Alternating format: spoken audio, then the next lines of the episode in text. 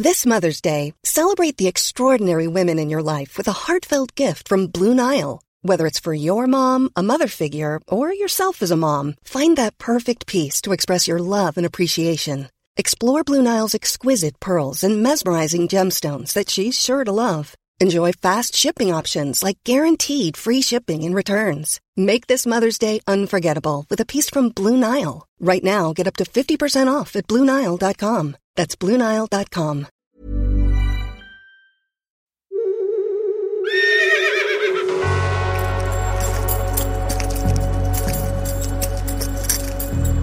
Ah, vous.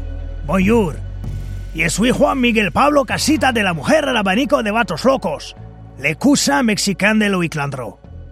Je sors un poco de ma sieste sous le soleil arrasant de Tijuana pour vous que le film Les Dalton, joder, hijo de puta maricón, qu'est-ce que c'est que ce bordel C'est pour ça que parfois, vaut mieux avoir moins d'argent, mais des bonnes idées. On sait de qui on parle, au moins. Les Dalton.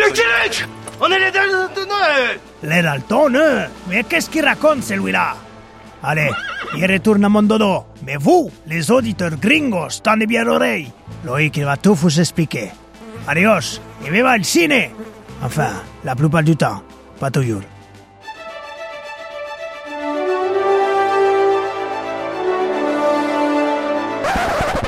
Moteur Moteur Oh putain, moteur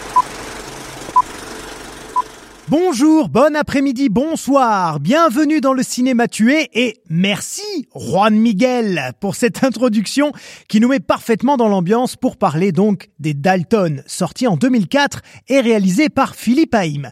26 millions d'euros de budget. Très joli prod, mais quand même un assez mauvais score au final avec moins de 2 millions de spectateurs en salle. Je m'attendais pas à ça. Eh ouais les amis, comme quoi avoir plein d'acteurs connus, ça fait pas forcément un succès. Et là, je vais prendre tout de suite une immense respiration à la Jacomayol pour vous citer le casting. Vous êtes prêts? On a Eric et Ramsey, Marthe Villalonga, Jean Benguigui, Elise Moon, Cadmerad, Michael Youn, Sylvie Joly, Ginette Garcin, Michel Muller, Arsène Mosca, Jean Dujardin, Darry Cole, Clovis Cornillac, un acteur espagnol du nom de Ravivi, un acteur allemand du nom de Til Schweiger et aux voix additionnelles Jean Rochefort, Carl Zero et Alex Métayer. Il faut respirer, c'est la clé. Respirer. Attends, là c'est trop. Je vous mets un extrait le temps que je reprenne mon souffle. Je vous ai déjà parlé de mon rêve Celui où t'es enceinte, là N'importe quoi, j'ai jamais fait ce rêve. L'autre, la dernière fois, tu nous avais... Mais c'est pas mon rêve, c'est un rêve, tout le monde fait ce rêve. Euh, non, pas... non, bon, pas- bref Je te parle de mon rêve dans ce moment. Le rêve par rapport à la banque. Voilà, et c'était aussi une très très belle occasion de vous faire écouter immédiatement la vacuité incommensurable de ces dialogues. Mais pour ceux qui ne l'auraient jamais vu, voici comme d'habitude le synopsis avec une voix et une musique de bande-annonce. Quand les Dalton, les bandits les plus foireux du Far West, décident de dévaliser une banque pour faire plaisir à leur mère, leurs ennuis ne font que commencer. La prison, c'est pas un problème, car je vous ai apporté les saucisses de la liberté. Après une évasion de prison, les quatre frères traversent la frontière mexicaine en quête d'un sombrero magique qui leur permettra d'arriver à leur fin.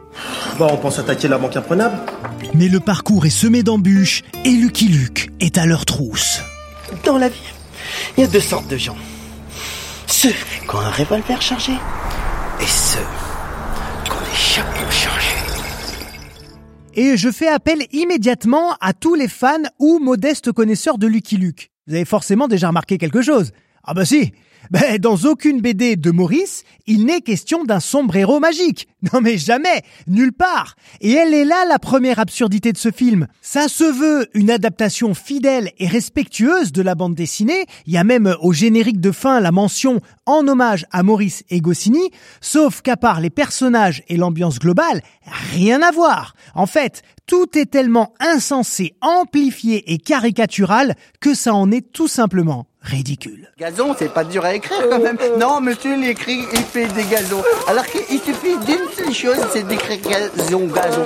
Je vais faire qu'est-ce qu'il veut, il a pas de problème. Et c'est vraiment con parce que niveau scénario, il y a de super pointures. Eric et Ramsey eux-mêmes, l'immense Michel Azanavicius, oscarisé pour The Artist, hein, s'il vous plaît, par ailleurs un excellent auteur, et puis Philippe Haïm, le réalisateur, dont c'est alors le deuxième long métrage et qui fera quatre ans plus tard l'excellent Secret Défense avec Nicolas Duvauchel et Vaina Jokante. Donc à la base, il y a de la qualité de dingue. Ah, ça mon bon ami, ce sont les mystères du Cinoche. D'ailleurs, Michel Azanavicius a dit bien plus tard en interview que ce film était, je le cite, un de ses boulets et qu'il était de mauvaise qualité parce que le scénario final était un mix entre le script de base écrit à 4 et celui d'une autre adaptation que préparait Philippe Haïm. Du coup, eh ben on comprend mieux. Suis-je suffisamment clair? Mais s'il vous plaît, laissez-moi revenir sur quelques moments forts de ce chef-d'œuvre qui restera dans les annales du cinéma français. Lol.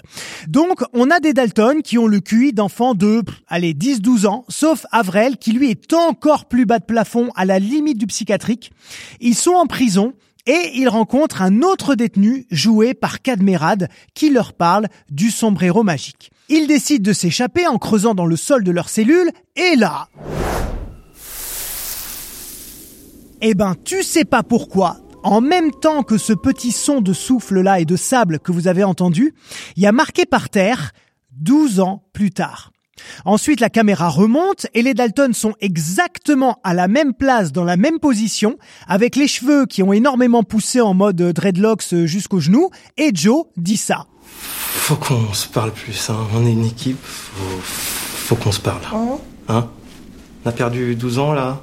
Non mais, non mais, non mais non Non mais allô? Non mais allô quoi? Qui peut croire que pendant 12 ans, ils ont pas bougé de leur cellule Pas un pied, pas un sourcil, pas un poil de fion, rien Là, attendez, c'est même plus surréaliste. Euh, C'est juste que ça n'a pas de sens. Et en plus, l'effet est pas du tout drôle. Et puis, pourquoi, pourquoi 12 ans? Et pourquoi pas deux ou trois ans simplement, ça aurait suffi et ça aurait été largement plus crédible, d'autant qu'en fait, bah, ils ont pas vieilli pendant ces 12 ans et personne dans la suite du film ne mentionne qu'on les a pas vus pendant tout ce temps-là. Non mais attendez, c'est n'importe quoi Ah ben là je confirme, je confirme et ça veut dire en plus qu'il y a des gens dont c'est le métier qui ont dit mais ouais, mais ouais, mais c'est une super idée, mais mettons 12 ans, c'est marrant. Non mais attendez, il y a personne, même pas un stagiaire pour lever le doigt et dire non mais s'il vous plaît en fait c'est pourri comme idée? Non? Ok, ok, bon bah ça commence déjà dans l'exagération à l'extrême. Et à 16 minutes 33 exactement du début du film, tu sens que ça va être très très long. Mon Dieu Les voici donc partis sur les traces de ce fameux sombrero magique qui se trouve au Mexique. Et arrive la seule séquence qui m'a fait esquisser un sourire, peut-être même un rire, je sais plus, au moins un, pouf, un mais, mais, mais tout petit, tout minime. Hein. Euh, à la frontière, les Dalton se font passer pour des Chinois habillés en mormon, hein, me demandez pas pourquoi, et ils se font passer donc pour des Chinois auprès du douanier qui est joué par Elie Semoun. Et c'est l'occasion de profiter de la spéciale Eric Judor depuis ses débuts, l'imitation de l'accent chinois qui, moi, ah, moi me fait rigouler à chaque fois. On a laissé les tapotines, on a laissé nos nourritures. C'était chaud sur la table. La mère venait de faire la friture. La friture, les nems étaient chaud, brûlants. J'ai dit, maman, laisse-moi manger. Non, va-t'en, retourne en Amérique. Je suis client. Je suis toujours client et je sais que en 2022, imiter un accent étranger, c'est raciste, tout ça, tout ça. Ben moi, je dis rions. Je ris toujours et je suis pour les imitations d'accents de tous les pays, de toutes les régions, de toutes les cultures. Figurez-vous, j'ai pas. Il faut rire de tout et avec tout le monde. C'est ça la clé. Elle est là en tout cas, la seule flamounette de rire qui est d'ailleurs une impro. Euh, J'ai maté tout le making of, hein, je peux vous le confirmer. Et c'est une étincelle parce que tout le reste du temps, on dirait que les acteurs sont emprisonnés, vraiment formatés dans des personnages quasi industriels. Je veux dire par là que tu mets n'importe quel autre acteur, il l'aurait joué comme ça aussi. Donc tu regardes en fait un film euh, de grande surface. Voilà, de grande surface. C'est beau, c'est propre, mais ça manque de singularité. Voilà Là, c'est pro. Là, je comprends. Arrivés au Mexique, ils se mettent à la recherche d'un homme appelé El Tarlo, qui est en possession du fameux sombrero magique. Et ils arrivent dans un village dans lequel l'action et la résolution des problématiques n'avancent pas d'un iota pendant de longues minutes. C'est juste une succession de dialogues complètement cons. Type ça. On a le droit d'écrire en dessin Mais c'est dessiner, c'est pas écrire. Euh, qu'est-ce que tu veux, Avril Tu veux qu'on écrive ou tu veux qu'on se batte? Moi, je veux qu'on écrive, mais pas qu'on dessine. Jusqu'à ce que, heureusement, El Tarlo arrive enfin pour un autre joli moment what the fuck? Alors, je vous raconte. Joe Dalton va chercher une mitrailleuse maxi gros calibre, genre euh, grosse Bertha, tu vois, mais en sulfateuse, et il se met à tirer à vue sur El Tarlo dans une séquence interminable. Pour vous décrire un peu ce qu'il y a à l'image, il y a El Tarlo qui traverse le village à pied et les balles détruisent tout autour de lui sans jamais le toucher une fois. William et Jack Dalton, eux, ils lui balancent des poules, oui, des poules, à qui ils font manger des piments méga forts, donc en fait elles explosent en mode grenade. Et d'un coup, la tête de mort qui se trouve sur le sombrero de El Tarlo, eh ben, elle s'anime, elle devient vivante en gros, elle se détache du chapeau et elle se met à voler autour de son maître. Et quand Joe tire, elle dévie toutes les balles comme si c'était une sorte de bouclier. El Tarlo continue ensuite de marcher sur l'allée principale de la ville, tout pète et brûle autour de lui. Ce que vous entendez là, ce sont les vrais bruitages et surtout la vraie musique. Mais lui, il est en kiff, tu vois, il rigole, il se marre, il est pas belliqueux pour un sou et il finit par prendre son âne et il se casse, sans parler à personne. Fin de la séquence. Le mec, le mec, on lui a quand même tiré dessus avec une sulfateuse. Il doit y avoir peut-être, allez, 150, 200, 300, allez, je sais pas, 1000 balles qui lui ont été tirées. Le mec ne voit pas le problème. Il s'en va. Ok, merci beaucoup. Après, on peut pas enlever au film que c'est une belle scène. Mais quel intérêt scénaristique D'autant que El Tarlo, il revient le lendemain pour assister à une fête et là, Joe arrive finalement à lui voler le sombrero. Donc, à part pour le kiff de faire péter des trucs, on aurait pu directement sauter la séquence des fusillades, ça servait à rien. Tout à fait d'accord avec vous.